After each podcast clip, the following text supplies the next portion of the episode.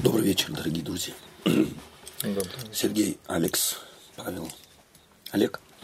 Мы очередную беседу э, с вами э, разберем. Мы, конечно же, приветствуем и наших э, дорогих зрителей. Они пусть меня извинят, у меня простыло горло, но вместе с тем мы думаем, Господь нас благословит сегодня. Очередная тема наша э, – это власть и бессилие закона. Так мы ее назвали. Э, то есть речь пойдет о функциях закона. Каковы функции закона?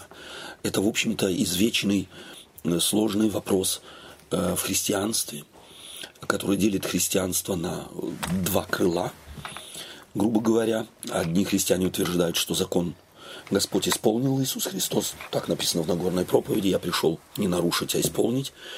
И потому закон нам не нужен, что по, само по себе является абсурдным. Э, никто из тех, кто так утверждает, такое утверждение или заявление делает, когда мы их напрямую спрашиваем, хорошо, это что значит? Можно христианину убивать, можно лгать, можно красть, э, можно, если Христос исполнил закон, тогда мне не нужен закон. Понятно, э, тоже уже только из этих вопросов риторических, что позиция такова, такая абсурдна. И вместе с тем закон Божий, вечный, совершенный, святой, апостол Павел неоднократно об этом говорит, имеет и границы своего действия. Каковы они? Давайте мы сегодня посмотрим на границы э, закона, что он может и к чему он вообще не дан и не призван. Давайте мы прочитаем эпиграф, который нам предложен сегодня. Это Римлянам 7 глава, стих 4. Если кто-то из вас может прочитать, то я был бы рад. Римлянам, брат Сергей, ты можешь? Будь любезен. Седьмая глава, да? Седьмая глава, четвертый стих. Так и вы, братья мои, умерли для закона телом Христовым, чтобы принадлежать другому, воскресшему из мертвых. Да приносим плод Богу. Вопрос, как понимать этот образ, который предлагает здесь апостол. Вслушаемся, вслушаемся еще раз в эти слова. Так и вы, братья мои, умерли для закона телом Христовым,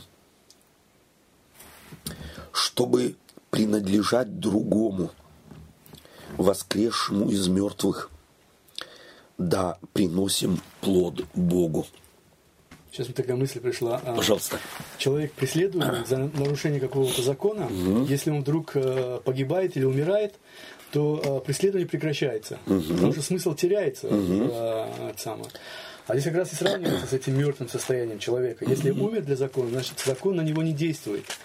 Не в смысле не действует вообще, а не действует как, как карательная мера, как преследуемая мера. То есть закон, он э, э не наказывает этого человека, потому что не может закон действовать на мертвого человека. Вот есть такая история, рассказывают об одном судье, такой, возможно, только в Америке. Ему привели человека, своровавшего булку хлеба, э, и он должен был вынести приговор. Этот преступник в кавычках говорит о том, что он бедный, и ему очень есть хочется, и чтобы накормить детей, он хлеб своровал. И судья говорит, я должен тебя наказать, вот тебе, я тебя штрафую на 10 долларов – берет, открывает свой портмоне, выкладывает 10 долларов и говорит, заплатишь этот штраф. А потом говорит всем присутствующим в зале суда, а всех вас, я штрафую на 50 центов за то, что в городе, в котором вы живете, есть люди, которые вынуждены воровать, чтобы утолить свою жажду. Пускают шляпу этого преступника по кругу и набирают там 40 с лишним долларов. Когда если вы такую историю слышите, неизвестно, кто автор этой истории, такую историю, но она якобы была, если даже она притча, то она очень такая, по моим представлениям, э, насущная или открывает какие-то грани. Вот какие грани она открывает. Может, можно через эту притчу понять Евангелие. Ну, по крайней мере, когда мы крещение принимаем, э, как бы символически я умираю э, для греха и воскресаю для Христа, или, или во Христе воскрешаю. Да? То есть, э, в смысле, э, то, что я э, умер для греха, это не значит, что я, например, э, на самом деле сам это могу что-то сделать. Mm-hmm. То есть я принимаю залог этой смерти и воскресения или жизни во Христе, залог Иисуса Христа. Да. И Он в этом во мне и творит эту смерть Мгм. и вот эту вот жизнь во Христе. Да. Окей. А, а это притча? Эта притча как раз и говорит о том, что э, то, что э, то, что я э, Иисус как бы умерщвляет, Сергей, я вот когда эту притчу прочитал, читал, чтобы, э, ну ничего страшного, когда притчу эту, чтобы мы на притчу реагировали, не, не увязывать сейчас прочитанный текст, а вот да. просто на притчу. Может она что-то или нет? Павел, ты Ну, хотел? первое, что бросается в глаза, что он вынес приговор. Приговор был. Но, но он же сам и заплатил за этот, как сказать, можно сказать, за этот приговор. Прес- Преступление это. Преступление. Это получается, что по закону было все как бы, как сказать, все. Даже если любой формалист да, захочет докопаться, то все было сделано по закону, который предписан там. Да. Окей. Вот э, как мы очень часто такие притчи приводятся в нашей церкви, чтобы выяснить, чтобы выяснить функцию закона Божьего. И на самом деле, на самом деле, эти притчи не выясняют сути Евангелия. Это нам нужно запомнить. Почему? Потому что судья этот, хотя и дал, заплатил за преступление по каталогу, предписанному законом, он тем не он удовлетворил, он удовлетворил закон. Но э, и вроде бы удовлетворил и, э, так сказать, э, принцип милости, милосердия, то есть сам дал. Но сам он от этого пострадал, судья. Нет. Эти 10 долларов, они его сделали нищим. Вот об Иисусе Христе говорится, Он обнищал ради нас. Тут есть два момента. Ну хорошо, можно тут притчу э, изменить и сказать, э, штраф был не 10 долларов, да, а 100 тысяч долларов. Да, окей. Тогда судья все свои сбережения, э, да, но что меня смущает в этой притче, что закон рассматривается отдельно от законодателя. Да. вот мы же хотим все-таки увидеть, что общего мы можем увидеть в с Евангелием, с Библией. То есть и вот мы зачастую так думаем, что Богу нужно что-то там удовлетворить. Да. вот какую-то галочку поставить, чтобы никто ничего не сказал. А я думаю, что мы это не раз вопрос этот поднимали и где-то для себя поняли, Бог никому ничего не должен. Да. Да, и вот это нужно брать за аксиому, да, За вот базу. за, базу, что это, это бездоказательно. Да. Все, он ни в чем не нуждается и никому ничего не должен доказывать. Вот. Это некий онтологический Да. факт, что Бог здесь судья, не законодатель. Его, он никак не отображает функцию Бога. Судья-исполнитель, его поставили на то, чтобы он охранял закон. И чтобы, так сказать, если на- обнаружился на нарушитель, чтобы он, соответственно, и выносил приговор. Я еще не могу не Да-да. вспомнить, э, был в свое время, да и сейчас он еще гуляет, э, нашумевший христианский ролик. Я думаю, может кто-то из вас его видел, где снят прямо видеоклип, как погибает сын э, одного из работает на железной дороге, отец. да, да, да, Видели да, вы да, это, да? И вот, ну, он же там миллионы лайков собирает. Да-да-да. Ну, я говорю, ну где же здесь Евангелие? Потому что отец мучился, в данном случае они же ведь проводят параллель. Ну, вот да, этот железнодорожник, Да-да-да-да-да. он не знал, рычаг этот пустить, не пустить, да, пожертвовать сыном, не пустить. А это же ведь как раз противоположность тому, что мы читаем в Библии. Господь грамма не колебался. Да. то есть его не застигло грехопадение врасплох. Так, о, это же надо сына делать? теперь Да. по- по- пожертвовать. Э, Ну давай, ладно, соберем совет и будем думать, стоит или не стоит. Да, то есть это не Евангелие. Да, то, то есть Бога грехопадение не застигло врасплох. Слушай, и э, он знал изначально, что он придет и восстановит Да. свое имя среди... э, Совершенно верно. То есть судья-то становится человеком. Да. Не переставая быть тем, кем он был, он стал тем, кем не был. Эту фразу нам надо заполнить. Ее надо нам повторять, что Бог является законодателем. Он выполняет и функцию судьи. И в этот мир он пришел и осудил что? Грех. грех. Он осудил грех. В Библии осуждение греха это означает то состояние, в котором человек находился. И потому очень хорошо здесь притча, твоя мысль мне нравится. Э, Это притча или это образ, который апостол Павел говорит, мы умерли для закона. То есть, если преступник умер, то дело на него закрывается. Так апостол Павел этот образ э, использует и говорит, мы во Христе умерли. На нас дело закрылось. Но апостол Павел не останавливается только на этом образе. Давайте мы пойдем к следующему, э, к следующей части. Прочитаем римлянам 4 глава, 15 стих и глава 3, стих 21. Э, в Галатам, если кто-то может.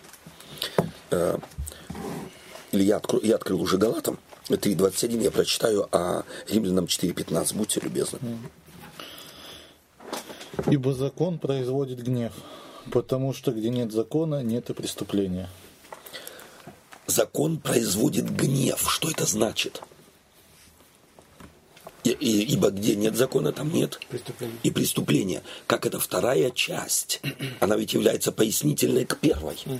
Где нет э, закон производит гнев. Где нет закона, там нет То преступления. есть, если закон выявляет грех, и грех при- производит гнев. Ой, Какой гнев?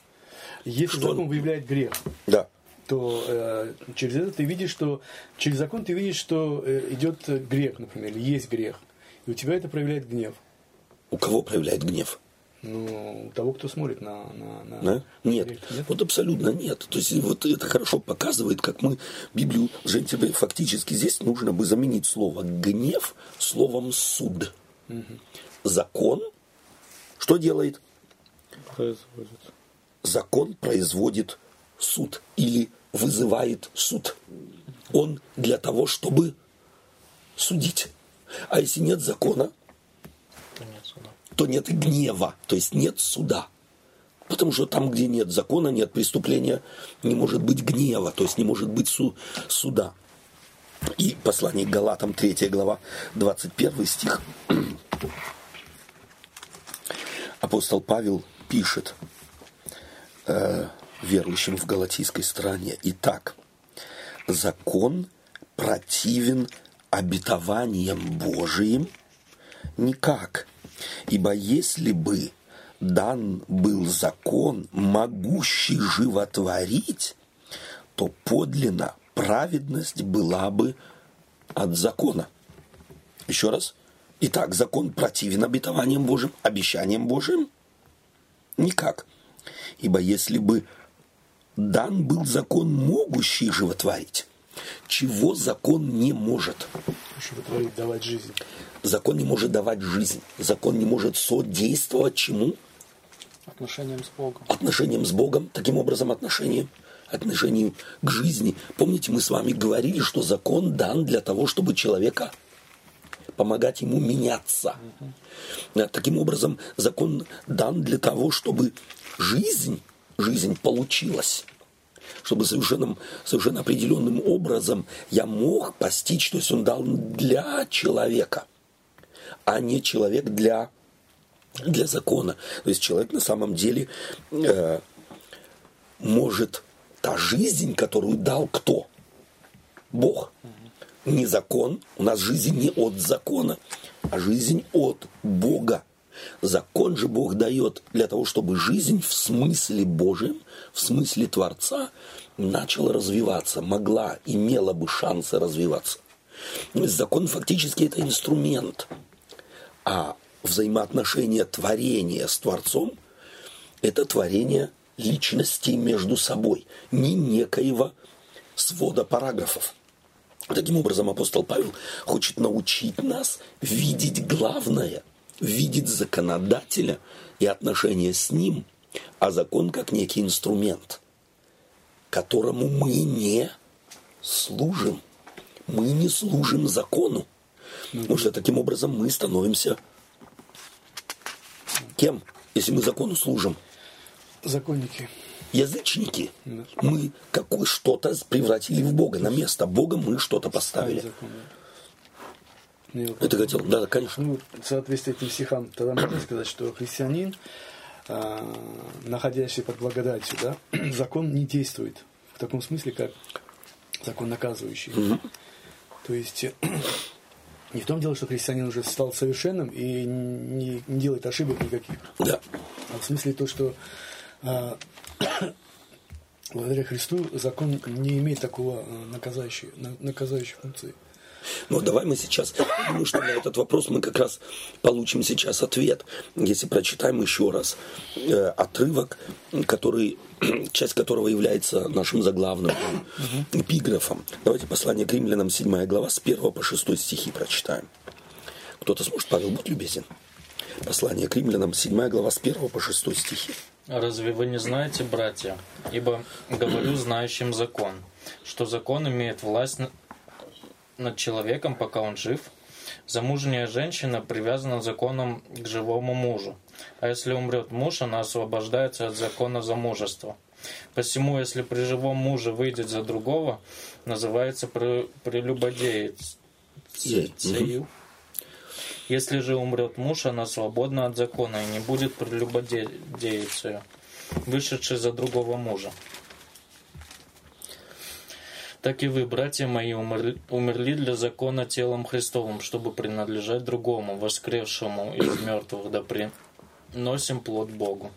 Ибо когда жили, и как, и- ибо когда мы жили по плоти, тогда страсти греховные, обнаруживаемые законом, действовали в членах наших, чтобы приносить плод смерти. Но ныне умершие для закона, которым были связаны, мы освободились от него, чтобы нам служить Богу в обновлении духа, а не по ветхой бу- букве. букве. Вопрос. Здесь, э, то есть мы опять э, в самом начале, мы взяли э, и вот этот образ смерти рассмотрели. То есть апостол Павел берет совершенно простой образ и говорит, муж и жена, они живут как бы в брачном договоре. Если одна половина умирает, то другая фактом смерти от договора Освобождается. освобождается. Ну, всегда так. И он выводит отсюда некий, некий принцип. Э, Мы таким образом более не живем, подчиненные какому закону хочет сделать этот вывод апостол Павел. Э, Какой закон он имеет, или закономерность здесь правильнее будет слово произнести, если во взгляде смотреть на человека. Так и вы, братья мои, умерли для закона телом Христовым. О каком законе идет речь? Чувство какое-то появляется у вас? О каком законе здесь идет речь? Ну, Вот мы раньше говорили о воспитании израильтян, да? Раньше... Алекс, сейчас. Я извиняюсь. Я ничего, ничего говорю. Раньше, раньше они говорили, э, раньше, вернее, они не были готовы непосредственно а, принять тот закон, дух закона, да, и как бы больше, может быть, ориентируясь на букву, на, на внешнее послушание. И в то же время это применялось, э, вернее, это принималось, потому что Господь регулировал через слово, да. И вот мне кажется, вот этому закону, закону, а, может быть, по букве, что ли, или как, закону, может быть, э, Хорошая мысль. Мгм. этот, э, А еще больше, кто такой Иисус Христос? Христос когда мы- законодатель. А, а законодатель еще. Любовь еще. Адам 2 2.0. Как, как? Второй Адам. Супер, супер. Второй Адам. А мы до Христа жили по закону какого Адама? Первого. Первого. Это значит, мы жили по закону смерти. То есть фактически здесь речь идет не о десятисловном законе. Речь идет о некой закономерности смерти. Мы умерли во Христе и стали через смерть детьми какого Адама? Второго. Второго. Мы стали детьми второго Адама. Мы стали детьми Христа. Таким образом, на, мы никак не привязаны к закономерности, которую в этот мир принес Адам первый. Какую закономерность он принес в этот мир? Смерть. Закономерность смерти. Христос принес закономерность жизни. И теперь вот эту картину апостол э, Павел берет и использует, и говорит, вы теперь живете по другому закону. Точно так же, вот здесь образ, который он до, сюда, до этого э, употребляет, закон женитьбы. Берет он жену в пример и говорит, она свободна от умершего мужа. Почему он берет жену в пример? Потому что она целиком и полностью зависит еврейской культуре, еврейские архаичные эти представления античного мира. Женщина целиком и полностью либо зависела от папы, либо потом зависела от мужа. Если муж умирает, тот, с кем она связана, то она свободна. Этот образ он использует для того, чтобы показать, что на самом деле через смерть Христову наш муж Адам умер. Его нет. Он нейтрализован. На его место пришел другой. Ибо Бог во Христе примирил с собою мир. Образ брака – да, это всегда в Библии образ связан, он всегда должен вызывать образ выхода из Египта. Бог там женился на своем народе. Связь, вот это вот интересно, что оно нам, нам менее э, присуще видеть связь, э, так сказать, потомков с предками – в древнем, в архаичном мире, в античном мире эту связь люди видели непосредственно. Да? То есть здесь Иисус, то есть апостол Павел объясняет, слушай, этой связи нету. Она нарушена, она прекращена. Тебе дано новое имя. Ты был Иванов, потому что происходил от Ивановых. Пришел кто-то и сказал, давай мы тебя преследуем за то, что ты к клану такому то есть, э, мафии принадлежишь. Мы тебе новую идентичность дадим, и ты теперь Христов. Угу. Будут тебя преследовать? Нет. Не будут. Тебя нету. Тебя по твоим бумагам нету. То есть кто-то приходит и делает, что ему не принадлежало, mm что мы были отчуждены от Бога. mm Говорит апостол Павел, он же эти употребляет. Отчуждены от благодати. То есть удалены, не связаны. Иисус Христос приходит, вот этот образ второго Адама используется апостолом Павлом, потому что тогда людям это было легко себе представить. Это, естественно, образ. Моих потомков, моих предков никто не мог уничтожить. Но когда он говорит о двух Адамах, об Адаме первом, к которому мы привязаны плотью, и приходит другой Адам, который уничтожает наше прошлое и дает нам новый шанс. Мы становимся теперь кем? Детьми Божьими, детьми Христовыми, не связанными с закономерностью или неподчиненными закону греха.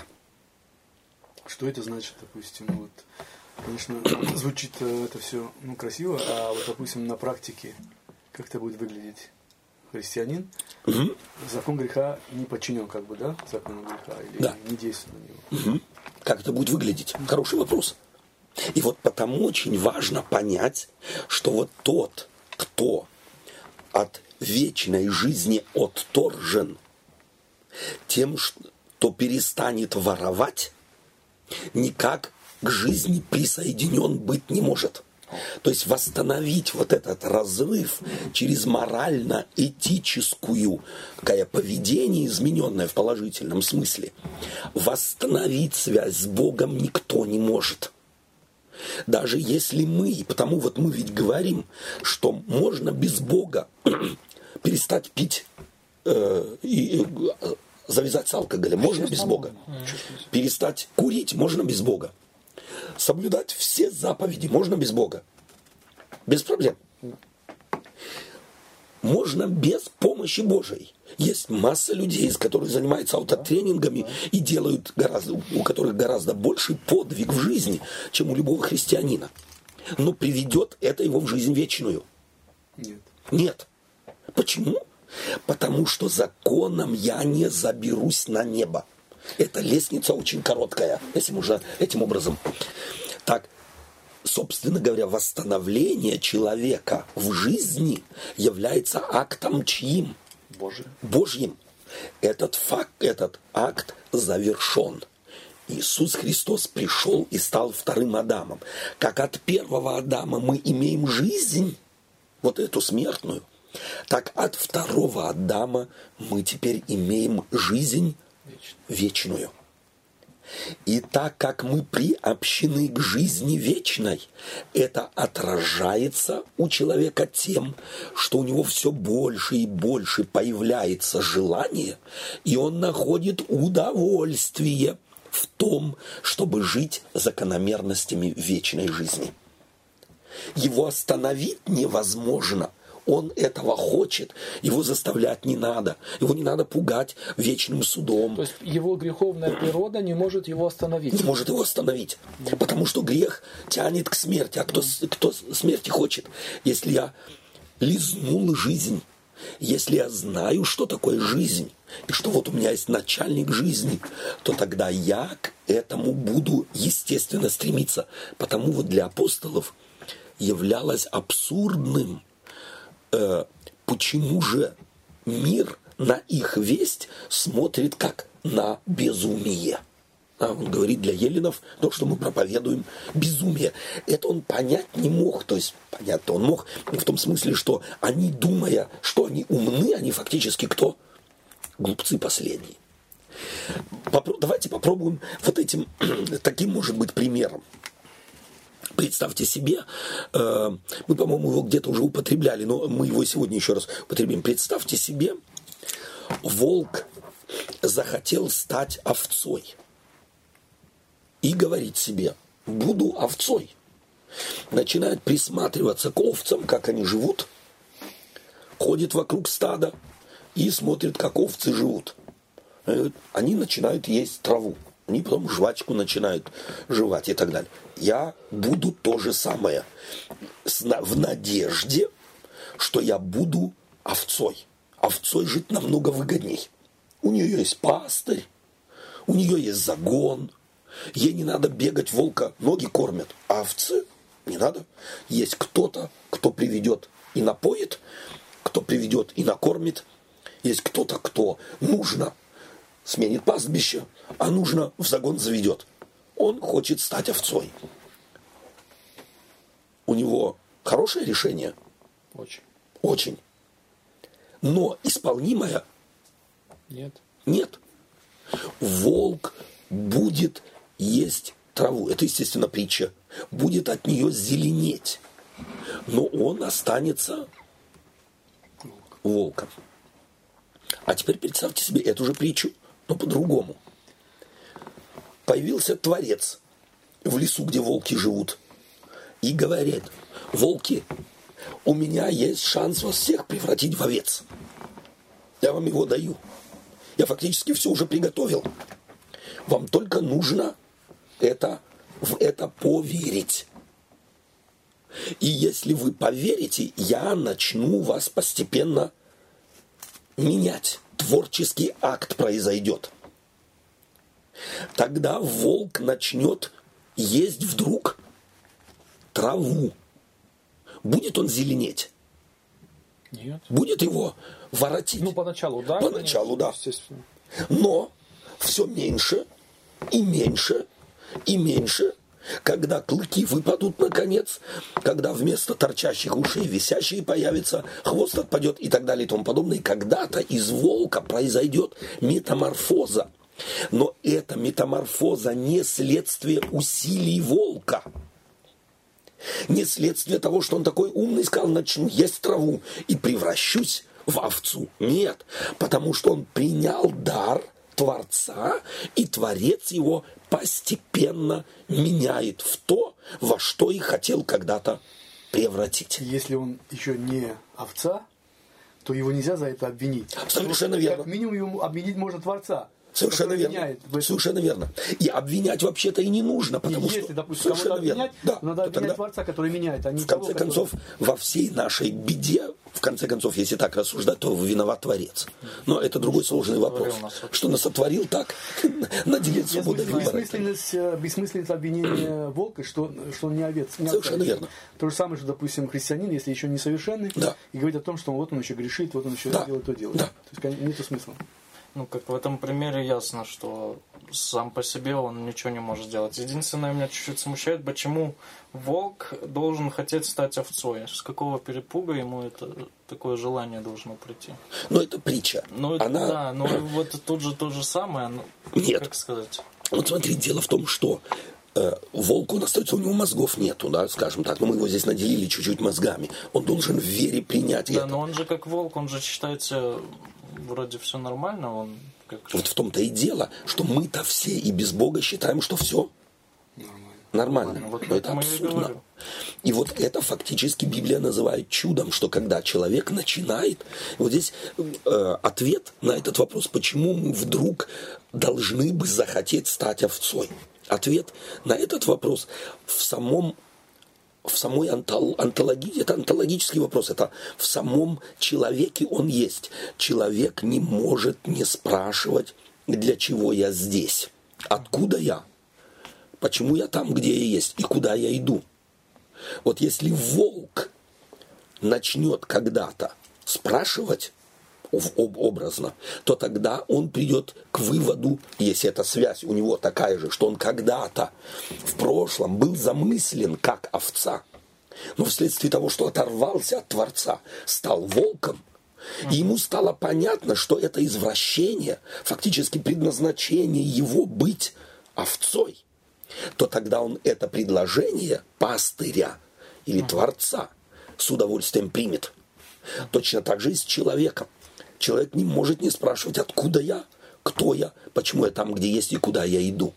И на этот вопрос христианство говорит, ты там, где ты есть, со всеми твоими вопросами, вследствие того, что через перво отца, через Адама, вы все оторвались от Творца. Но произошло чудо в лесу. Вы все, ставшие волками, можете превратиться в овец Божьих, в детей Божьих. Этот акт совершен. Вам надо его принять на веру. И если вы, принявши ее, ее на веру, вы становитесь тут же детьми, хотя еще очень все похожи На волков. на волков. Вы еще грызете, вы еще то, вы еще не понимаете, вы еще и иногда овцу какую-то, э, так сказать, э, зарежете. Но процесс пошел. Интересно, что, в принципе, даже если вот брать притчу Иисуса Христа, э, который он Да. с те же овцы, да, Да. что он эм, к тем волкам, которых мы сейчас вот в наших примерах назвали их волками, он их-то, собственно говоря, помещает в загон э, овечий. Да, да, и относится да, к ним как да. к овцам, хотя они еще волки по да, сути своей. да. да? Вот он берет, Да. берет же того же Петра, того же Иакова, Иоанна, Иуду и так далее. Это же все волки. Да. У них свое представление о мире, у них свои инстинкты, у них свои э, пожелания, у них свое видение всего, что происходит, и своя интерпретация. Они друг с другом жить не могут, они друг друга готовы утопить. Самое главное, я буду первой с правой стороны от Иисуса Христа когда-нибудь. Но потом происходит потрясающая метаморфоза. Метаморфоза – это следствием чего является? Чудо Божье. чудом Божиим. Деяния апостолов, когда с- нисходит на них Дух Святой, они вдруг становятся другими. Из волков стали овцы. Ну, у этих овец еще были где-то там клыки спрятаны. Посмотрите на Петра, посмотрите на Павла во взаимоотношениях с Марком и так далее и тому подобное. То есть это человеческое желание добра есть во мне. Все овечье есть. Но чтобы сделать онное, того не нахожу, что прорывается волчье. Еще там, еще здесь. Но такой волк, Отрывы точно. Но, опять же, вот хороший мне этот Да. пример, мне просто он понятнее становится. То есть, по сути, наша земля – это большое, большой загон э, волков. Да. Да? И Иисус Христос, как вот назовем его таким э, словом инженер по генной вот этой Инженерии, да. по инженерии. То есть он всем вот этим волкам изменил вот этот на генном уровне Да. ДНК. Да.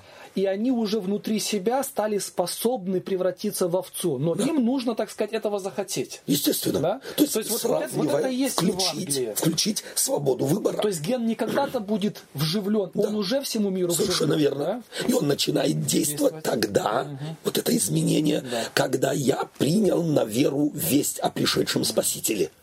Тогда запускается у одного раньше, у другого позже, у одного интенсивнее, у другого менее интенсивно. Запускается вот этот механизм изменения подготовки к Царству Вечному. Оно фактически началось, началось здесь.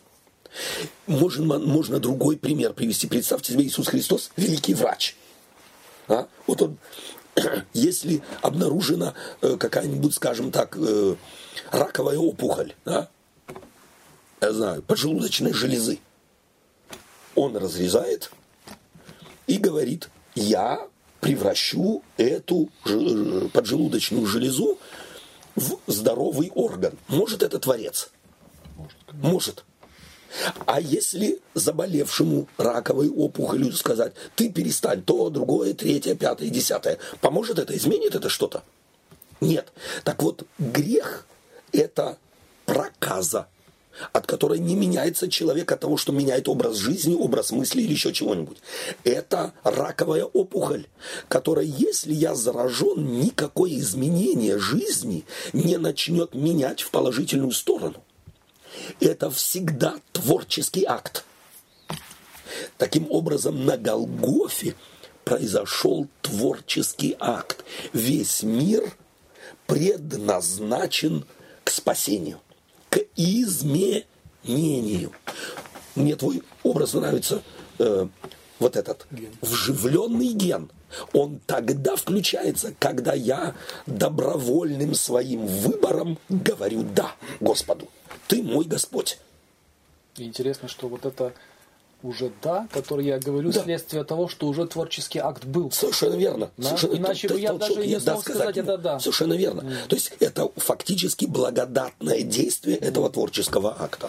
И вот э, э, если, допустим, сравнить вот эту ну, притчу, да, Да. э, с законом, Да. так называем, то получается, что закон это как бы соответствие овечкам, да? Да. А волки, они не соответствуют овечкам. Да. То есть они под осуждением другим закона законом, да. находятся. Да. И теперь, когда вот под влиянием этого гена измененного, да, начинается у меня меняется сознание, я говорю «да». И с этого момента этот закон на меня уже не действует осуждающий. Да. То есть не с того момента, когда я стал овечкой, Совершенно а с того момента, когда я сказал «да, я хочу меняться, я хочу Да. вот стать это самое». Моя идентичность изменилась. Да. Меня прошлого уже нет. Я новый. Я стопроцентный кандидат. э, не кандидат, а член По Царства крайней мере, я Небесного. желаю очень... э, Совершенно верно. Что оно не получается еще. Это нормально. Почему? Потому что это долгий процесс перерождения. И он нужен человеку, понимаете? Он человеку нужен. Почему? Потому что грехов, в грехе зарожденный человек, он только тогда что-то ценит. Когда он сотрудничает с Богом, когда он что-то вкладывает в то, что ему дается. То есть не случайно Господь не за одно мгновение изменяет человека, Совершенно да, верно. какой-то процесс дает Да. все-таки время. И чтобы еще раз показать, Право. очень важно это бла- благодать Господня, что неправедность, вот эта безгрешность некая, делает человека, дает человека право войти в Царство Небесное. Мы всегда на праведность смотрим с позиции морали и этики. А на самом деле Библия смотрит на праведность с позиции абсолютного изменения человека. Я не хочу того, что делают те, кто не приняли этой вести, кто не приняли Христа. Но если еще получается что-то не так, как я хочу, то это не страшно. В конце концов, этот механизм завершится победой во мне. Я буду доказательством того, что Бог В силен. принципе, когда я говорю «да» и прихожу ко Христу, да, и Начинается я, по крайней процесс. мере, э, может, не пришел в данный момент, а просто осознаю это, что я Совершенно хочу верно. в этом направлении Да. идти. То есть с этого момента начинается, вернее, э, для Господа э, нету э, проблемы со временем. Абсолютно. То есть, если я Абсолютно. говорю «да», то для него я уже чистый, я уже Совершенно верно. праведник, или Совершенно- как сказать, Потому что он в тебе видит готовую Да, продукт. овцу, Да. готовый продукт. Я рано или поздно, через какое-то время, там, через 2 минуты, через 20 лет, или это для него не проблема, это не, не Абсолютно. существует время, потому Абсолютно. что он видит, что он преобразовал тебя. Или Потому что еще одна важная вещь здесь, потому что апостол Павел в послании к Коринфянам 15 глава говорит, ибо смертному всему должно облечься Бессмертие. бессмертие, и тленному всему должно облечься вне тления. Вот тогда только будет произнесено, произнесен приговор или возглас «Смерть, где твое жало? Ад, где твоя победа?» А до этого это смертное тело, естественно, еще там и здесь проявляется. Вообще, знаете, сейчас Серегу э, слушал, навеяло, что вот его вопросы, я, может, Да. неправильно его Да. понимаю, но у меня же свои Да. появляются эти. Образы. Мгм. Что, э, ну, как бы вот Бог на нас смотрит на грешников, пока мы его не приняли. Ну, грязные такие, да? А вот как принял, сразу стал на нас смотреть на чистыми. Ну, вот многие так Да, да, да, да, да, да, да, видят. А на самом-то деле мне пришла на мысль вот эта фраза «У Бога нет мертвых». Да, вот для нас это кажется, всех как? живые. У него Да. все живые. Да. И то же самое, для него нет вот этого... Мы думаем, что на нас смотрит сначала так, а потом по-другому. Но Бог всегда смотрит на человека, как на своего дитя. Да, да. То есть ребенок может быть респект- больным. Реб- да. с респектом относится к его Да, выбору. то есть ребенок может быть больным, да, ребенок может быть, так сказать, Изуродованным. изуродованным, но не в категориях, а какой-то бродяга, да, я к какой-то бомж какой-то, да. я ко мне коснусь. А вот сейчас он меня признал за папу, вот теперь иди ко мне в дом. Да. вот эти категории человеческие и греховные. Да. Бог так не видит.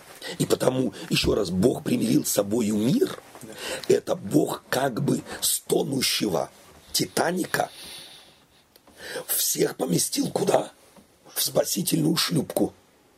Но по в какой-то абсурдности масса людей прыгают с этой шлюпки и опять залазят на тонущий Титаник. В этом ведь абсурд. И вот от этого абсурда Евангелие хочет удержать, хочет просветить.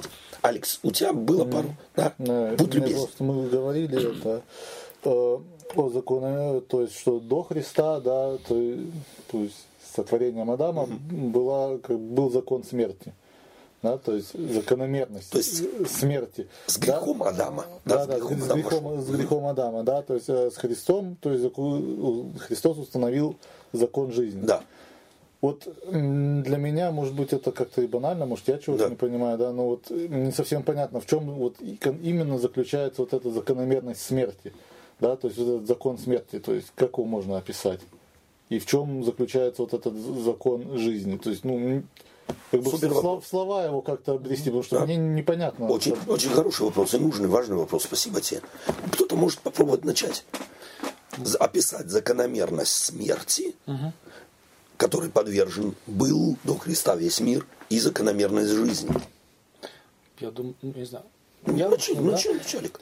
То есть вот это тут можно много перечислить. Я Да. начну с того, если ты не подчинен закону жизни, а смерти, о том, о чем ты говоришь, что я живу, как, наверное, многие живут сегодняшним днем. Я знаю, что когда-то будет конец, а Да. потому совершенно логично взять от жизни Всё. все, и Да. причем на войне все способы хороши. Да. То есть тут У как любви, бы войны. кто больше схватил кусок пожирнее, тот и нормально себя чувствует. И это правильно и логично, потому что я понимаю, ну мне там отмерено, я не знаю сколько, может вообще и завтра я Да. э, идут за мной. бери от жизни все. Потому бери от жизни все. И когда человеку чем ему хуже, тем все становится мрачней. Да. То есть вот будущего нет. Потому что ты понимаешь, я просто да. биоматериал. Да. Ну, Я пришел в этот мир, и когда-то я туда и уйду опять вниз, да, на 2 метра под землю. И вот, ну, я не знаю, вот может на этом я закончу. Супер. Это То есть закончу. меняется что? Мое восприятие, перспектива. Перспектива радикально меняется. Или, например, И мы ведь, прошу прощения, э, только образ, короткий образ. Мы ведь все знаем, вот нет на земле ни одного человека, который не знает, если сравнить нашу жизнь с кораблем, он на свет появился дырявый, у него пробиты и киль, и борта пробиты вода поднимается. Все только дело времени, когда он пойдет на дно. Все это знают. Но не понявший закона жизни, говорит, ну что, ну я обречен, а что делать? И начинает запускаться вот такой механизм. Лучше сегодня, лучше я заберу, пусть мне сегодня будет, так сказать, лучше, а э, тебе... Все подчиняется мне. Вот весь Именно. мир, он Эгоизм, подгибается под меня. Совершенно верно. Да. И это одна из важных закономерностей греха, закономерностей смерти.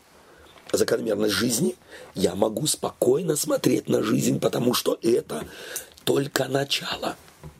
И это только начало. Это одно. Второе. Еще есть идеи. Я извиняюсь, я тебя перебил, э, Нет, Сергей. всё, в принципе, это. Да? Я просто, может быть, э, насчет корректировки Олега хотел сказать. Я, ну, очень, мне кажется, Да. очень хорошая корректировка. Просто я просто хотел добавить в каком смысле, что э, как написано, что вы, будучи э, мертвы по преступлениям и грехам вашим, оживотворил, посадил на небеса. То есть, в принципе, человечество все спасено и уже на небесах, если Да. так можно сказать, Да. в большом смысле, да? Но наше представление какое? Человек, если э, вне церкви, это одно. Когда он в церковь пришел, э, как бы на него эти, законы не действуют. Ну, он грешник, но он не знает об этом, ну и все на этом. Теперь, когда приходит церковь, с этого момента начинается как бы, а, как бы определение, что за ним уже по-другому, на него уже по-другому смотрят. Он должен не нарушать закон. В этом отношении я имел в виду. Вот, э, Окей, окей. Я думаю, важно, важно на самом деле, вот э, Олег начал это делать, приоритеты меняются. Да? Человек, подчиненный закону греха, то есть закону смерти, ему он начинает и жить идеями выгоды, что мне выгодно.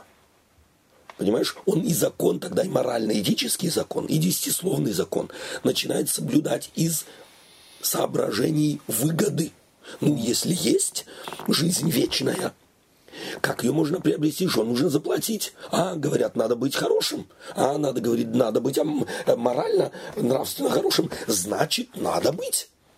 Это закон греха. Некоторые хотят на свои смекалки в Царство Небесное. Совершенно верно. Да. жевать травку начать жевать травку без того, чтобы понять, это ни к чему не приведет, если я жизнь от Творца не получил. А когда жизнь получил, то автоматически уже травка как бы она Совершенно верно. меняет мое это. Да, поначалу она будет вызывать у меня соответствующее отторжение, но потому что я еще волк, но уже волк на территории, э, да, Ну, Окей, то есть, э, если я сейчас правильно понял, да, то э, закономерность смерти, да, этот закон смерти заключается именно в э, человеческом вот этом нашем эгоизме. Как Совершенно сделать, да, чтобы, мне, чтобы мне было лучше. лучше.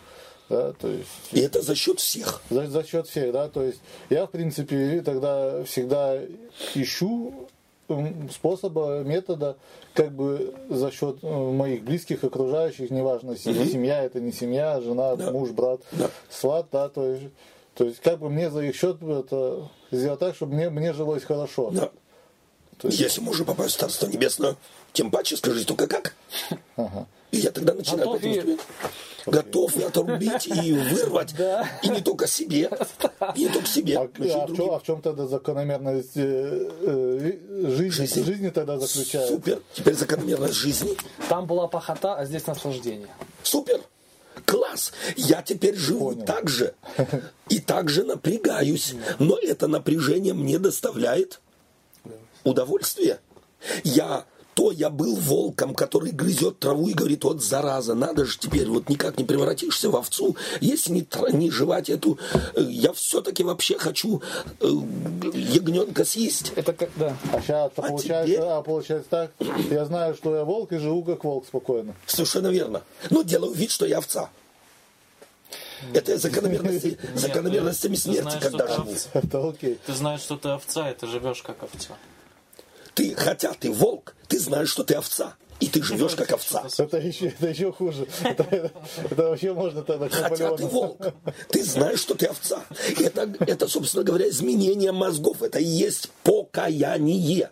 Несмотря на то, что я есть, я верю в то, что я буду по благодати Божией. То есть, если меня спросить, ты христианин или нет, конечно, скажу христианин.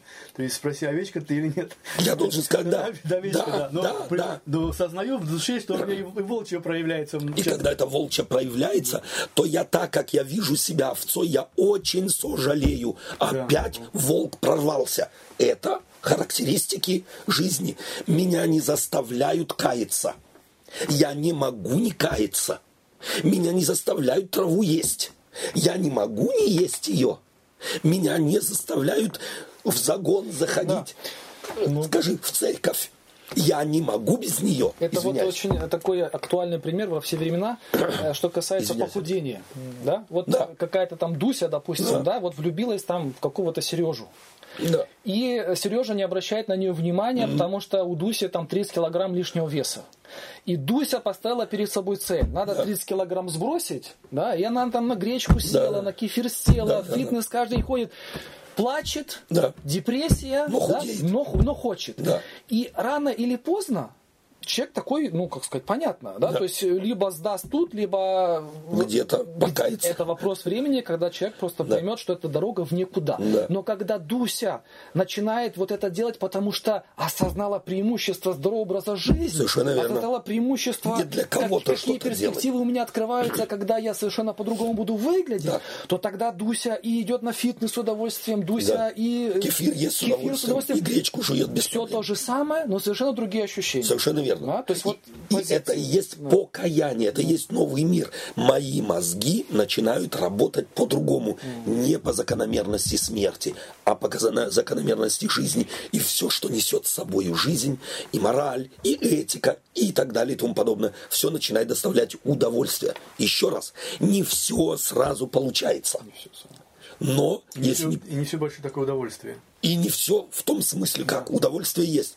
А вот мы иногда думаем, понимаете, что Бог создал некую транспортерную ленту, мне нужно прыгнуть на нее, сложить лапки и больше ничего не делать. Вот разница, великая разница в том, что тем, что я делаю, я не зарабатываю жизни вечной. Если я живу закономерностями жизни, я не могу не делать то, что делаю, потому что я уже принял жизнь. Алекс, Ну вот я просто не, не могу понять все никак. э, Мы благодаря Алексу хоть тему раскроем. Да. А то все соглашаются. э. Ну, я вот не знаю, просто вот мы говорим, да, что э, как это, когда мы вот осознаем преимущество, да, да, ну а если я вот, вот этот во- волк, я живу по волчи, да, то есть, а, ну, мне там что-то хочется, да, надеваю там маску это овцы, ну, в принципе-то я и, и не хочу никаких э, изменений, да, то есть я не хочу этого какого-то освобождения, да, то есть, ну, или, Ты имеешь в виду, что понравилось в этой маске ходить или? ну, может Я не быть, совсем сейчас не-не-не, Это можно я, добавить хо- тоже к этому я вопросу, хочу, да. это, Добавить. то есть мы говорим то есть, о преимуществах э, новой жизни, измененной жизни, да, то есть, э, ну как я ее могу захотеть, как вот это почувствовать, вот это изменение, да, что оно произошло, вот оценить, э, что я изменен, да, то есть, что Бог спас от смерти, Да. то есть, может быть, мы же э, никогда, ну, большинству из нас, никто там ружье э, к виску не подносил и не это, Да. не, не заставлял умирать. Нас никто, в принципе, так вот от смерти не спасал. Мы живем, как живем. Да. А, то есть, и в чем тогда вот заключается вот это вот, что мы спасены? Потому что я вот лично таких опасностей для жизни да, ну, особо не переживал, да, то есть были, конечно, моменты какие-то, где уже потом, думаю, начинаешь когда фантазировать, что могло бы случиться. Да, а так вот именно, что в моей жизни какая-то угроза такая была, что Алекс, вот меня спасли. Алекс, твой корабль дырявый. Понимаешь? Это только времени, дело времени, когда ты пойдешь ко дну. В этом проблема, что мы настолько слепы, что пробоин в, в корабле нашей жизни не видим. В этом проблема. А Евангелие говорит, твой корабль с массой пробоин. Получается, что э, нам надо, чтобы мы уже это, понос в воде были, чтобы нам увидели, что мы тонем. Или Иногда, как? к сожалению, так. Я пришел к врачу проверить желудок, а выяснилось после рентгена, что у меня рак мозга. И сразу жизнь приобретает другие ориентиры. Однозначно. Да, то То есть вот этого- до я этого думал, нам- корабль-то у меня еще протянет Да, лет 60. Да, да. А врач тебе сказал, алло, Да. да, Тебе покупай уже сумку. стучится с косой. Вот. Получается, нам всем надо сидеть и ждать, э, ну, большинству из нас. И Нет. ждать, пока на- нас это И вот накроет. Евангелие, в Евангелие нас учит тому, что ты уже здесь можешь жить. Тебе не надо ждать, когда ты начнешь хлебать. А ты можешь начать уже здесь жить благословенной жизнью с Богом. И это воспринимается верой. Позвольте небольшую, небольшое переживание в моей жизни, короткое. Э, Когда-то женился мой сын, через какое-то время, ну, а до этого мне рассказывали, что вот быть дедом – это совершенно изумительная вещь. Это превосходит переживание отца в невероятно много раз. Ну, я поженился, то есть поженился мой э, сын, и через короткое время там где-то пришли и говорят, вы скоро будете дедушка с бабушкой. Я моей жене говорю, ты изменения чувствуешь? Она говорит, нет. И я тоже нет. Но через какое-то время приезжают они, это, ну, видим, скоро будет, будет, будем мы дед с бабкой. Я жене, жену спрашиваю, ты слышала, что говорят, бабкой быть намного лучше, чем матерью, и дедом тем паче? У тебя изменения какие-то есть? Она говорит, нету, и у меня нету. Через короткое время, звонок в 3 часа ночи, вы дед и бабка, родилась внучка, назвали так-то. Мы все в раздрае, о, внучка родилась. Все хорошо с мамой, да, все, все дивно. Успокоились. Я жену спрашиваю, ты, бабка, как себя чувствуешь? «Хм, Как чувствовала, так и чувствую. И я тоже должен констатировать, как чувствую, так и чувствую. Поехали проведать внучку. Едем назад, жену спрашиваю, ну как, ты чувствуешь какие-то эмоции, какие-то чувства? Нет. И я тоже нет. И лишь где-то через, я не знаю у кого как, у меня где-то через полгода я поймал себя вдруг на мысли, что иду по магазину и хочу что-то купить моей внучке. Никто меня не заставлял, никто не просил, никто не сказал, вот тебе свод хорошего поведения деда, обязательно купи, чтобы быть хорошим дедом. Я вдруг им стал. Я вдруг стал через что? Вначале я поверил, потом увидел, потом начал общаться. И через это общение я привязался к этому комочку. И вдруг он стал частью моей жизни. Так и со Христом. Когда-то ты слышишь, тебе рассказывают Христос, христианином быть это супер. Ты когда-то веришь этому, когда-то начинаешь общаться, и когда-то вдруг ты начинаешь понимать, о, я в магазине думаю о Христе. Я на работе думаю о Христе. Я во взаимоотношениях с женой думаю о Христе. Мне Библию читать за уши не оторви и так далее. Произошло нечто. И это мистерия веры. Объяснить ее невозможно. Она у каждого по-другому. Но она происходит тогда, когда я начинаю понимать. Так, в Иисусе Христе жизнь мне подарена. Мой корабль дырявый. Я себя спасти не могу. Есть возможность. Я говорю, попробуй сделай эксперимент. То есть получается, что в принципе э, как бы от нашего вот такого, что я себя заставить не, не могу э, жел- э, то есть видеть что-то, Да. желать измениться, да, то есть это Да. как-то в принципе со временем само придет. появляется. Однозначно. Вот потому Иисус Христос Фоме сказал, ты, Фома, поверил, потому что увидел. Блаженны не видевшие, но верующие. Об, опыт изменения и опыт э, христианский тогда э, ощутим, его не передать проповедь. Я не могу мой опыт деда передать кому-то, я могу только рассказать. То есть это- Но я знаю сегодня не по теории, что быть дедом – это совершенно изумительная вещь, совершенно изумительное состояние. То есть это как в той притче, по-моему, вы ее приводили с э, не притчей. Ну, с, дрожжи- с дрожжевым тестом, когда он, Совершенно он, верно. он поднимается. То есть Да. мы, мы не видим, да, то есть но Видимо, оно происходит. замечаем. Да. И почему мы делаем? Потому что бабушка делала, мама делала, и нам говорят, если хочешь, хочешь хороший хлеб, замеси и положи туда дрожжи. Мы верим, мы многое делаем в жизни по вере. Мы только после того, как поверили, пошли на эксперимент и начинаем радоваться и говорить, а, оказывается, функционирует. Не иначе это с Иисусом Христом. Ты слышишь, ты доверяешь, идешь на эксперимент, и когда ты начинаешь понимать, действительно функционирует. И- Иначе христианство вымерло бы, если бы этого мистического опыта, этого чуда, скажем так, преображения через весть Христову в мире не было бы. И поэтому, может быть, вот эти предписания столько, когда еще нету того состояния, как ты говоришь, когда это как бы автоматически, или как когда твое уже стало твоим. Э, И все эти предписания, допустим, возьми свой крест, иди за Да. мною, э, широкий путь, э, узкий путь по сравнению с широким выбирай. То есть вот эти вот и много других предписаний Да. апостола Павла и вообще Да. в Библии, да, говорит о том, что мы еще не в, этом состоянии не находимся, но мы по вере принимаем вот это вот состояние и ориентируемся на это. А может быть иногда, от- тогда, когда у нас отсутствует этот опыт мира от Да. Бога в душе, мы его хотим заменить соблюдением закона, мы хотим несением креста, мы говорим, нет у тебя, потому что ты не делаешь, нет у тебя, потому что это.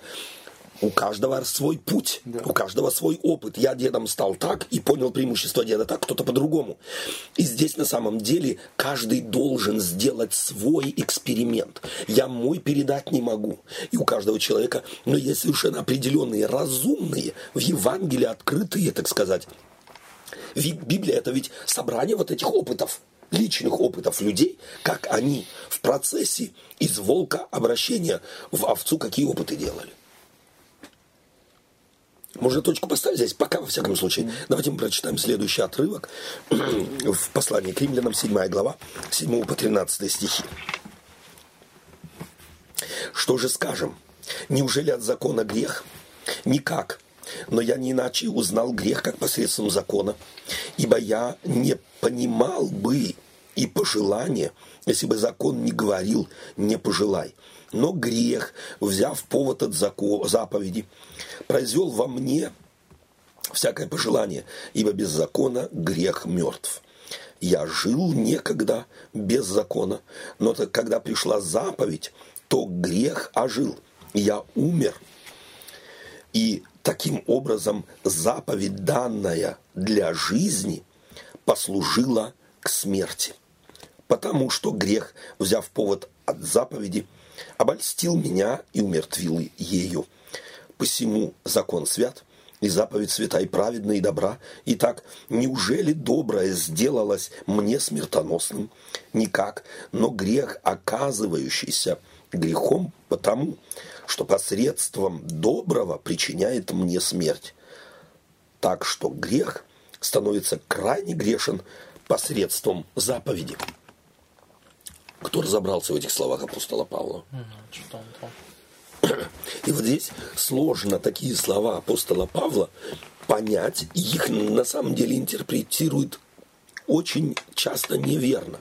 У апостола Павла он слово «закон» иногда употребляет как закономерность во взгляде зависимости от первого Адама. Иногда он на закон смотрит и употребляет его в смысле Тары, а иногда смотрит в смысле десятисловного закона, морально-нравственного закона. И здесь апостол Павел явно берет образ какой. Вот так- тогда объяснять не надо было людям, а сегодня надо объяснять, потому что мы не слышим того, что апостол Павел говорит. Здесь образы какие вам навеял, хотя бы близко, были какие-то образы библейские?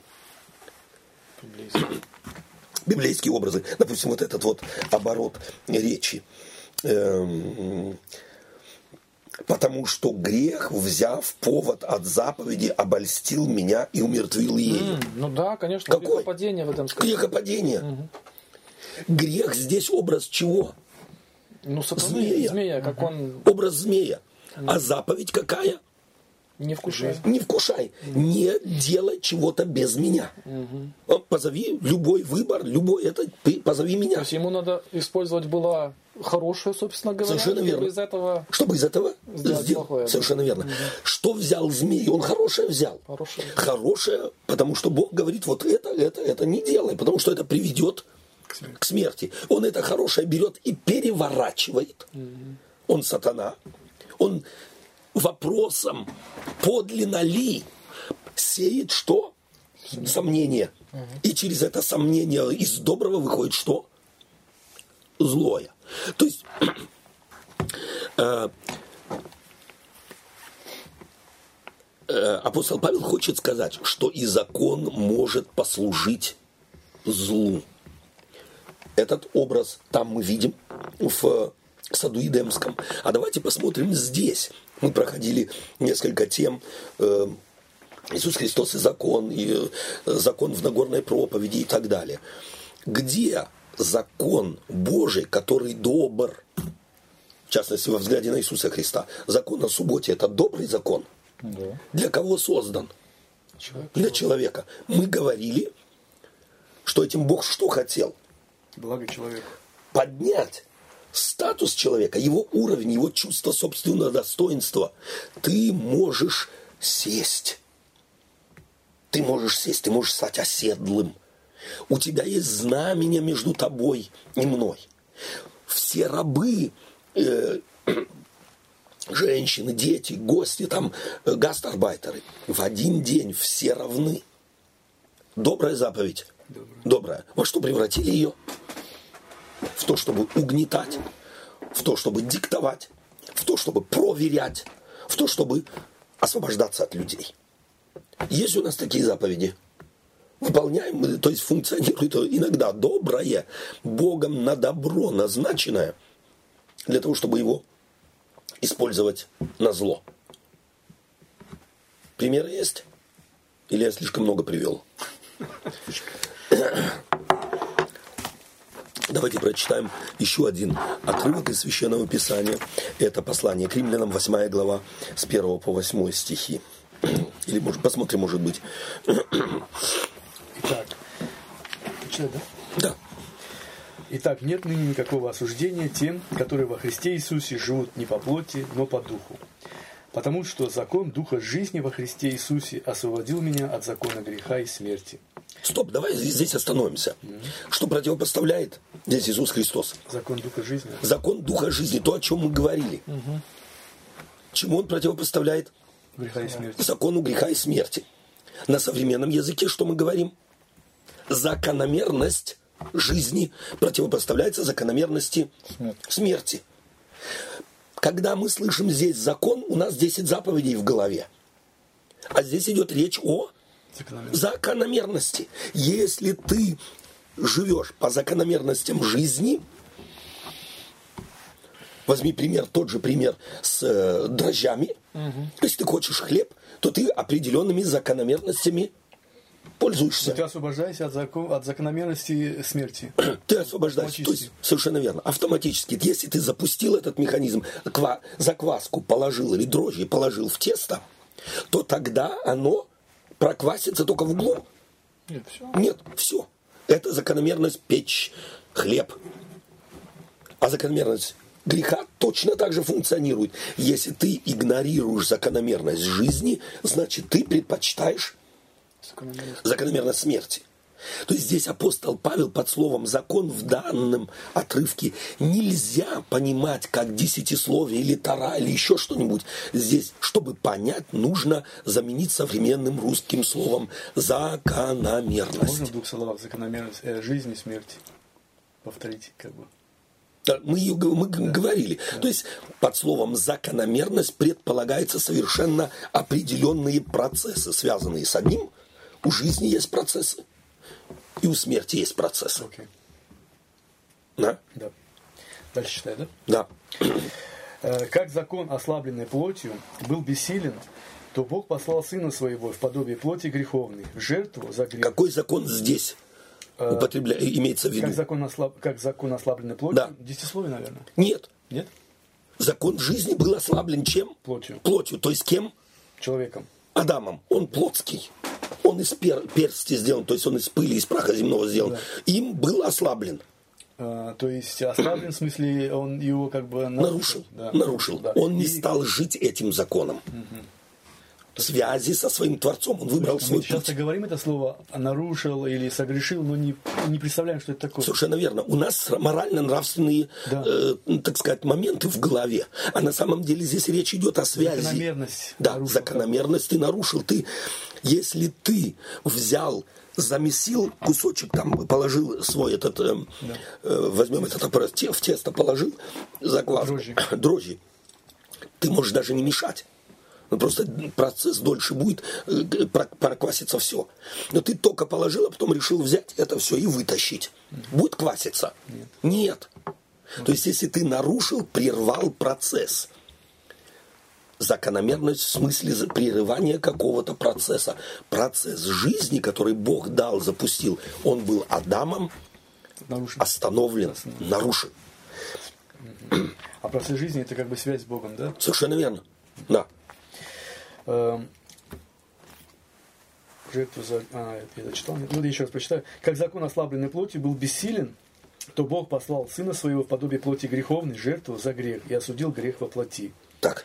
Чтобы оправдание закона исполнилось в нас, живущих не по плоти, но по духу. Вот смотри, что здесь опять он противопоставляет. Плоть духу. Да. Кто плоть? Адам, Адам. Дух кто? Иисус Христос. И Бог. Да? Да. Ибо разговор Иисуса Христа с самаритянкой, Бог есть Дух, и поклоняющийся Ему должен поклоняться в Духе и истины. Он здесь противопоставляет наше греховное, вот это плотское, это для апостола Павла, то, что продано греху, то, что приговорено к смерти, это плотское. Мы здесь, в принципе, можем можем вполне слово плоть заменить словом смерть, а слово дух словом жизнь. Бог есть жизнь, дух есть жизнь, а плоть это смерть. Она так или иначе умрет, вот эта плоть. Она кончится когда-то. Эм, Ибо живущие по плоти о плоском помышляют, а живущие по духу о духовном. Опять, чтобы понять, живущий по законам смерти и помышляет о, за- о смерти. То есть, как смертный, как волк. А живущий по духу, живущий по Богу, живущий по законам жизни, о чем помышляет, естественно? Совершенно о другом. У него совершенно другой ритм, у него совершенно другие критерии, совершенно другие ориентиры. Да, и опять же, живущий по закону этой жизни, да? Да. То есть все равно какие-то э, действенные процессы есть в человеке. Да. Просто э, разница в мотивах, да? Однозначно. Помышления плотские – суть смерть, а помышления духовные – жизнь и мир. Получили мы подтверждение нашему изложению? Шестой стих. Потому что И потому, что плотские помышления – суть вражда против Бога. Ибо закону Божию не покоряются, да и не могут. Вот мы с вами когда-то говорили, чтобы мы проверить Библию, что функционирует, как она. Иногда стоит заменить слово Бог каким словом? Жизнь. Слово жизнь. Вот возьми здесь слово Бог, замени словом жизнь. Потому что Прочитай. плотские помышления – суть вражда против жизни. Супер. Ибо закону жизни не покоряются, да и не могут. Почему? Что они смертные. Становится понятным текст. Гораздо больше, гораздо интенсивней. И восьмой стих. Посему живущие по плоти Богу угодить не могут. Жизни угодить не могут. Посему живущие по, по плоти жизни угодить не могут. Тот, кто живет, а плоть здесь опять Смерть. это смерть. Потому живущие по смерти жизни угодить, то есть это несовместимые две системы. Перед чем ставит апостол Павел Римлян? Перед фактом. Перед фактом. И еще перед чем? Перед выбором. перед выбором. Думай, или так, или так. И давайте опять об- а, поясним для себя, что закон не может дать жизнь, вот так сказать, морально-нравственный закон не может создать жизнь. Иногда мы это путаем. И не иногда, чаще Чаще всего. мы это думаем, что закон дает жизнь. Или, по крайней мере, исполнение этого закона. Да, забываем. По крайней мере, делаем так. Да. Да. По крайней мере, ну да, делаем. Совершенно верно. От других ожидаем, что А жизнь дает законодатель. Бог. Он источник жизни, он жизнь, он может дать жизнь. Никогда закон морально, нравственный жизни не дает. Он содействует жизни, он охраняет жизнь, но он не дает жизни. Он не животворит. Животворит только Творец, только тот, кто есть жизнь. Это получается, что мы должны как бы... Ну, источник сказать, это, конечно, Вот это, легко. не знаю, уже вот это вот слово должны меня начинает, если честно. Ну, а с Уже в самом ну, а- а с другой стороны, вот, вот это тоже, вот, допустим, говорить о том, что, допустим, автоматически мы это будем, когда выполнять, этого ждать, это тоже неправильно. В смысле, когда это будет у меня вот, вот у тебя, например, внук появился, когда ты только через полгода начал а, вот это вот чувство у тебя появляться. Появилось же. Ну да, но он уже появился полгода тому назад, А есть вследствие чего? Вследствие того, что он родился. Вследствие того, что до меня дошла весть, Да. у меня есть внук, и я этой вести поверил, и я поехал его посмотреть. И я потом начал с ним общаться. Да, но это не значит, что ты игнорировал своего внука. Точно так же и здесь. Да. Бог-то рассчитывает, Евангелие рассчитывает на то, что мы здравые люди. Да. И что когда мы услышим весть о жизни, зная о том, что корабль нашей жизни дырявый, то мы хотя бы заинтересуемся этой вестью. И хотя бы начнем чуть-чуть к ней присматриваться. Хорошо, вначале ты не очень-то видишь, что дырявый-то он. Это начинаешь видеть уже тогда, когда, когда действительно информацию получаешь об этом, или глаза открываются у тебя. Сергей, Вот у нас мозги-то затуманены. Сергей, ты фактически мы научились просто эту мысль игнорировать. Почему дети боятся, боятся темных комнат? Потому что фантазия богатая, говорится Александр. В детстве буквально. Потому что мы уже с детства, страх говорит о том, что нашей жизни что-то угрожает. Мы прекрасно знаем, что мы не, дожив до 18 полно, э, так сказать, как совершеннолетия, ни раз на кладбище не ходили. У нас за 18 лет, дошедшие до зрелого возраста, мы никого не отправляли в последний путь. Мы не болели. Мы чего-то не ломали, мы не видели, что творится вокруг нас, мы не знали о разводах, мы не знали о алкоголизме, мы не знали о раке, мы ничего не знали. Мы просто научились это все откладывать, это абсурд, игнорировать. Со всеми, но не со мной.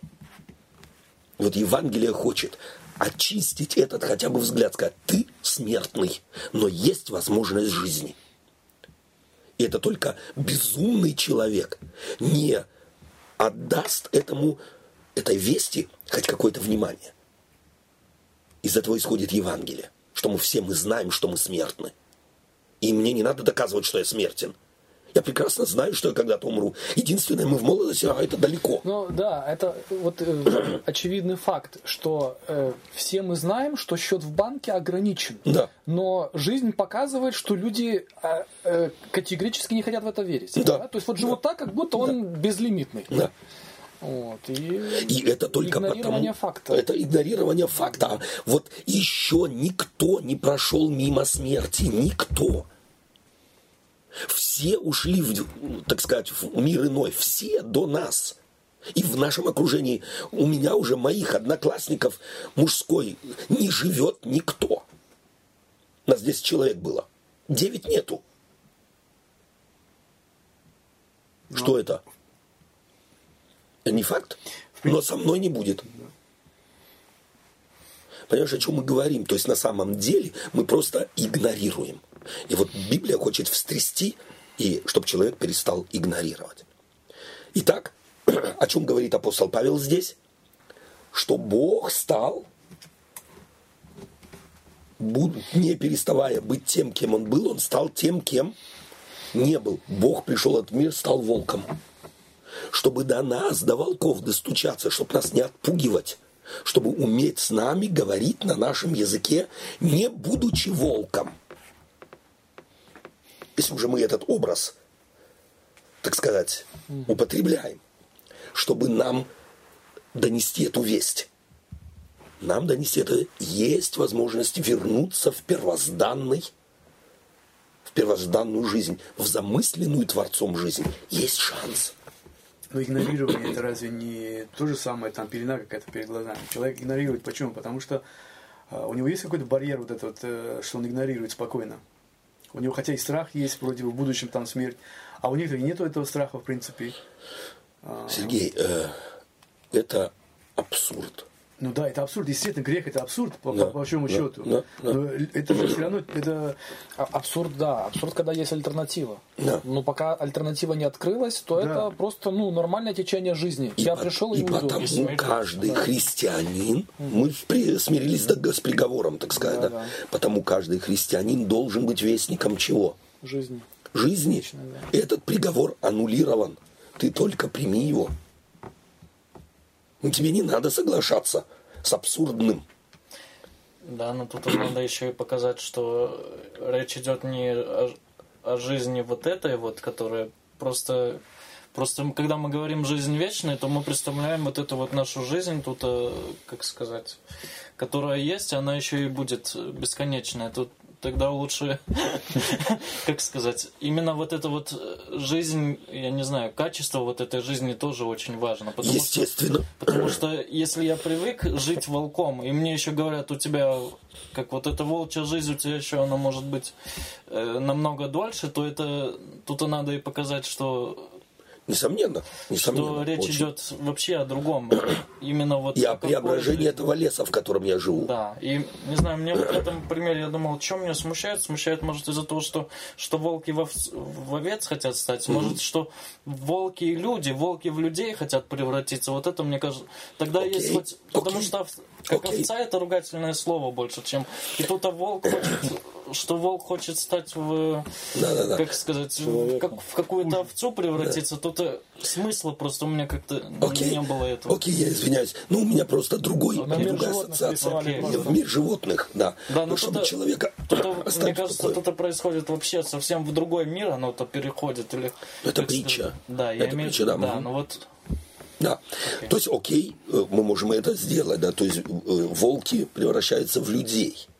Да. Но просто в такой притче это проще сделать, потому что там на примере просто я начинаю жевать другое что-то, то есть жить другой жизнью. Да, но если волк в человека превращается, Тогда волк- огромное преимущество. Да, и тут и преимущество видно, и видно, что как он совсем, он не по волчьи жить-то будет потом, как, сказать, игры, ну как сказать, им- именно человек человечный. Или да, да, окей. Но дело в том, что мне кажется, что ты важную мысль подчеркнул, что нам нужно и э, так сказать, весть евангельскую полностью. Она чем заканчивается? Она не только говорит, что моя жизнь здесь изменится, но и этот мир весь изменится. То есть мир-то не останется таким, какой он есть, с его болезнями, с его страданиями, со смертью и так далее и тому подобное. Это будущее, это так называемое то будущее, к чему ведет этот мир, Творец его создавший. Да. Меня вот Павла это смущает, меня немножко другое смущает. Меня смущает именно вот это как бы мотив этот меня немножко смущает наш. А, то есть, э, потому что раз мы говорим, что закономерность смерти, да, то есть это ну, перспектива, что как э, Олег сказал, да, что у нас только одна эта жизнь, поэтому мы, берем от нее все, что можем, идя всеми возможными методами и способами, да, то есть мы руководствуемся именно вот этими эгоистичными мотивами, да. Когда мы узнаем о перспективе жи- жизни, что мы можем иметь э, жизнь вечную, да, в принципе, мы говорим, супер классно, хочу, Да. Но продолжаем почему-то пользоваться, вот, не знаю, должно, должно же произойти вот какое-то изменение. что Сам мотив должен, этот эгоистичный, как-то измениться. Но, в принципе, ничего не меняется, мы продолжаем также пользоваться этими же эгоистичными мотивами, чтобы Правильно. получить вот эту вечную жизнь. И меня вот это, на самом деле, немножко смущает. Ведь мотив, сам мотив должен же поменяться вроде бы, но почему-то Да. не происходит.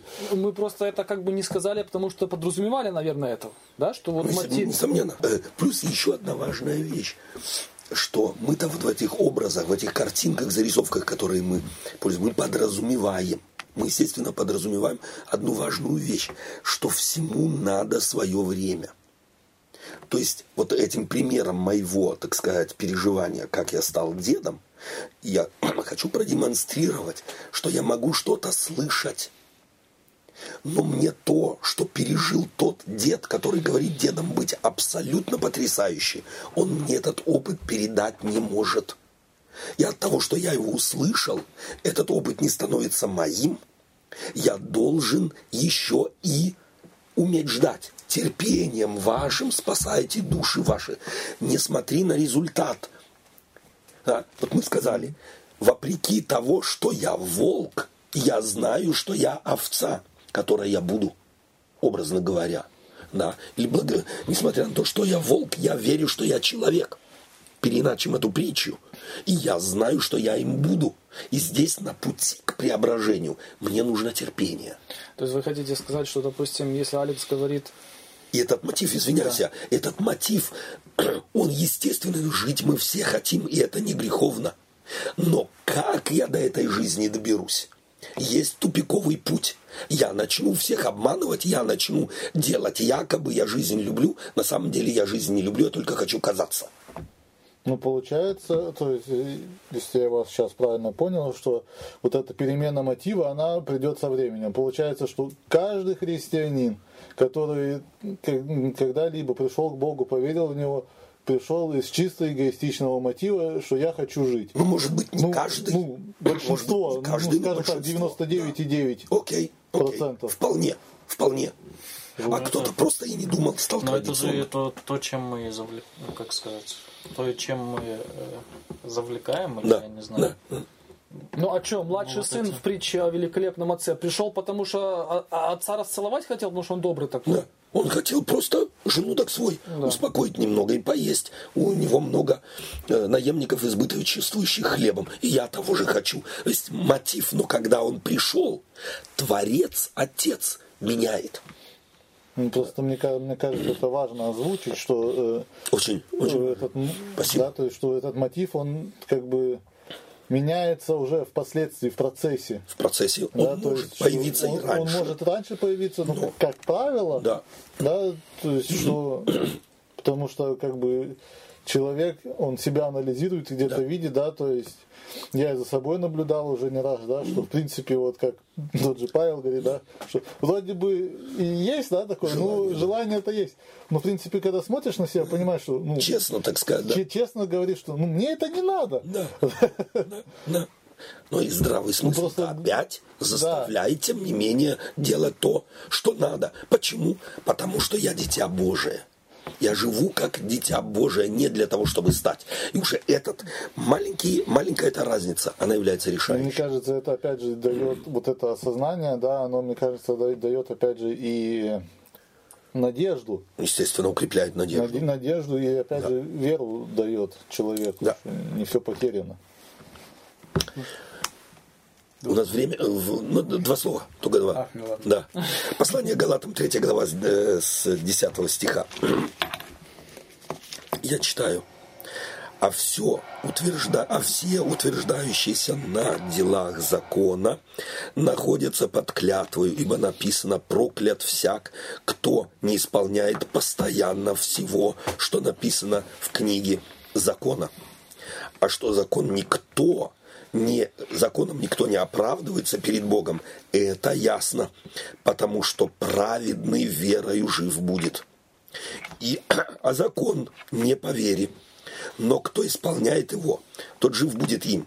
Христос искупил нас от клятвы закона, сделавшись за нас клятвою, ибо написано проклят всяк, висящий на древе, дабы благословение Авраама через Христа Иисуса распространилось на язычников, чтобы нам получить обещанного духа, обещанную жизнь верой. О чем говорит здесь апостол Павел? О совершенно изумительных вещах. Апостол Павел здесь подчеркивает такую интересную, важную вещь. Он фактически с галатами имел огромную проблему. Они были волками и уже стали превращаться в людей. Но потом, оглядываясь назад на эту метаморфозу, стали объяснять это. И это следствие того, что мы, что мы, что мы, что мы. И на место Творца стало становиться кто? Я. человек. Эгоизм. Вдруг благой опыт, добрый опыт. Поэтому апостол Павел в послании э, к Галатам воскликнет, «О, несмысленные Галаты, кто соблазнил вас?» Как это так может получиться, что вы вследствие благостного влияния Духа Святого из волков превращаетесь в овец, из волков превращаетесь в человеков, а потом, увидев эту метаморфозу, начинаете это объяснять своим подвигом. А не знаете, кто это сделал. Вы забыли источник. И это фактически то же самое, что произошло с Адамом. Адам вдруг думал, что он теперь может независимо от Творца делать и действовать, и все будет нормально. Так и галаты, из, будучи фактом, изменяющие благодати Божией, оглядываясь назад, говорили, все это мы, и теперь все, кто хочет спастись, давайте начинайте обрезываться, субботу соблюдать, десятую давать и так далее и тому подобное. Получается, начали хорошо, а Окончили плохо. окончили плохо. Кто остановил вас, говорит апостол Павел. И чувствуете здесь этот образ. Этот образ, ваша жизнь стала развиваться. Произошел кат. Остановились вы. А до этого, получается, до этого мы же вот римлянам читали, у тех проблема была, что они думали, что своими вот этими Силами. силами, вот тем, что они соблюдают вот это все, они, Совершенно верно. они могут, э, как сказать, э, Достичь. Достичь. спастись Да, или- спастись. измениться, да? Да.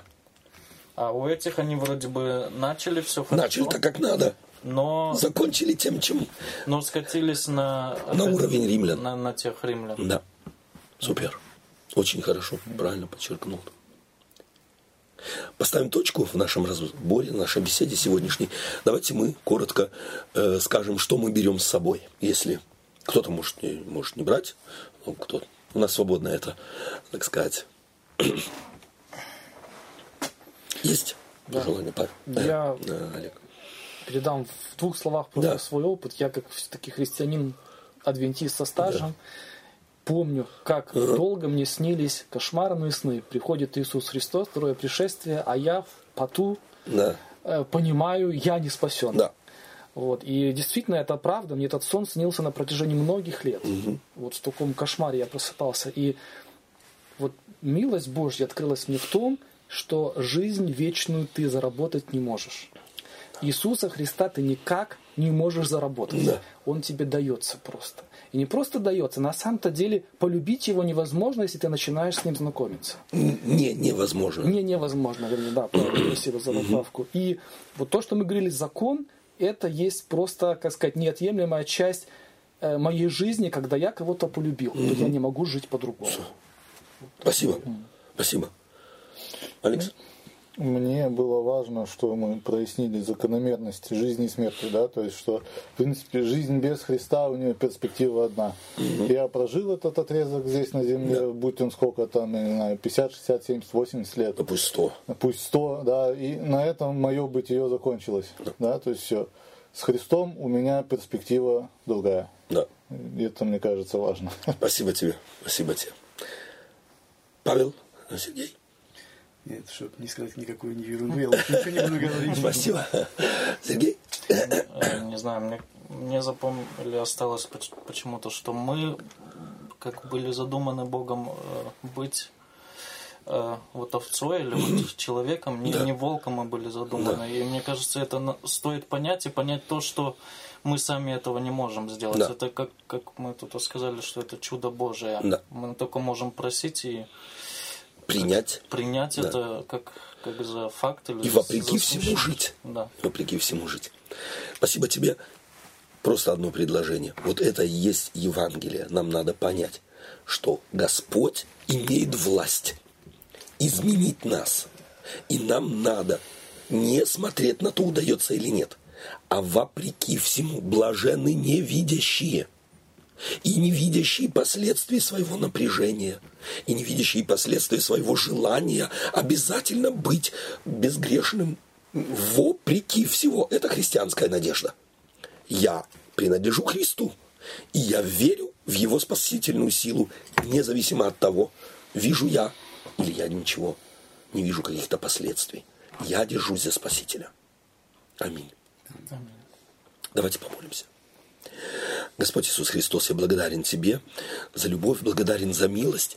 Я благодарен Тебе за великий дар благодати и спасения, которым Ты спасаешь этот мир. Научи нас постичь это великое преимущество и открывать это людям, Господь, как нам Ты дашь эту возможность и приобщать людей к жизни вечной, к преимуществу жизни с Тобой. Ради Твоего великого имени просим. Аминь.